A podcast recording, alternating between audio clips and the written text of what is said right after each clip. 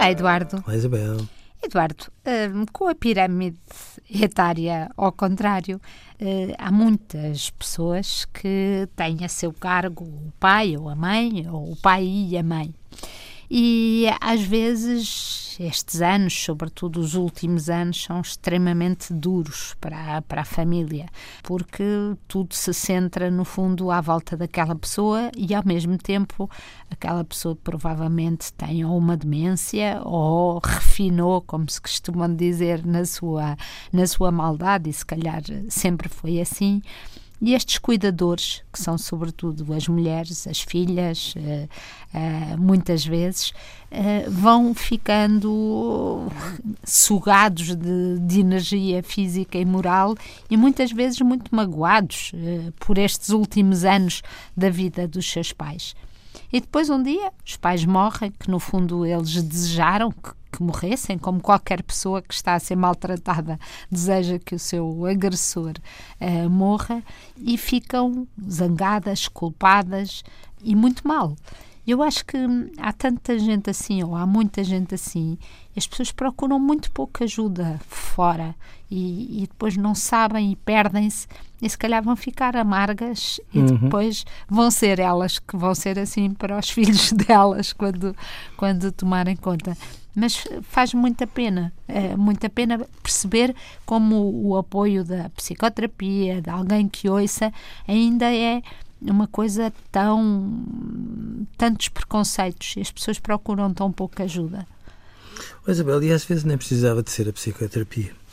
Precisava de ser simplesmente uma espécie de, de desdobrável com questões proibidas onde as pessoas se pudessem reconhecer e onde pudessem sentir-se aliviadas. Porque aquilo que é dramático não é só o facto de nós, de repente, nos sentirmos desamparados, porque é de um desamparo sem fim, sentirmos que as pessoas que foram as nossas, os nossos alicerces durante toda a vida estão de uma fragilidade tão grande que de repente são os nossos alicerces que tombam quando nós cuidamos delas.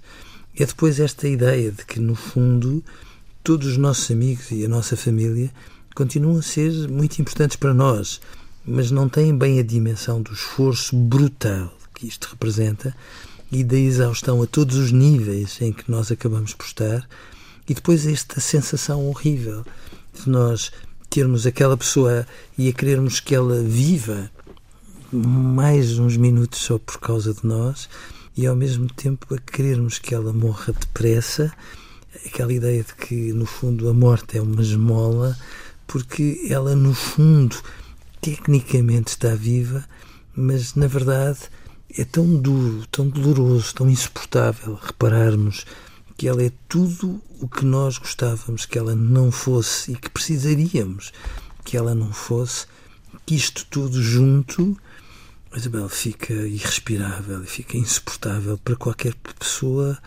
uh, de bom senso como nós.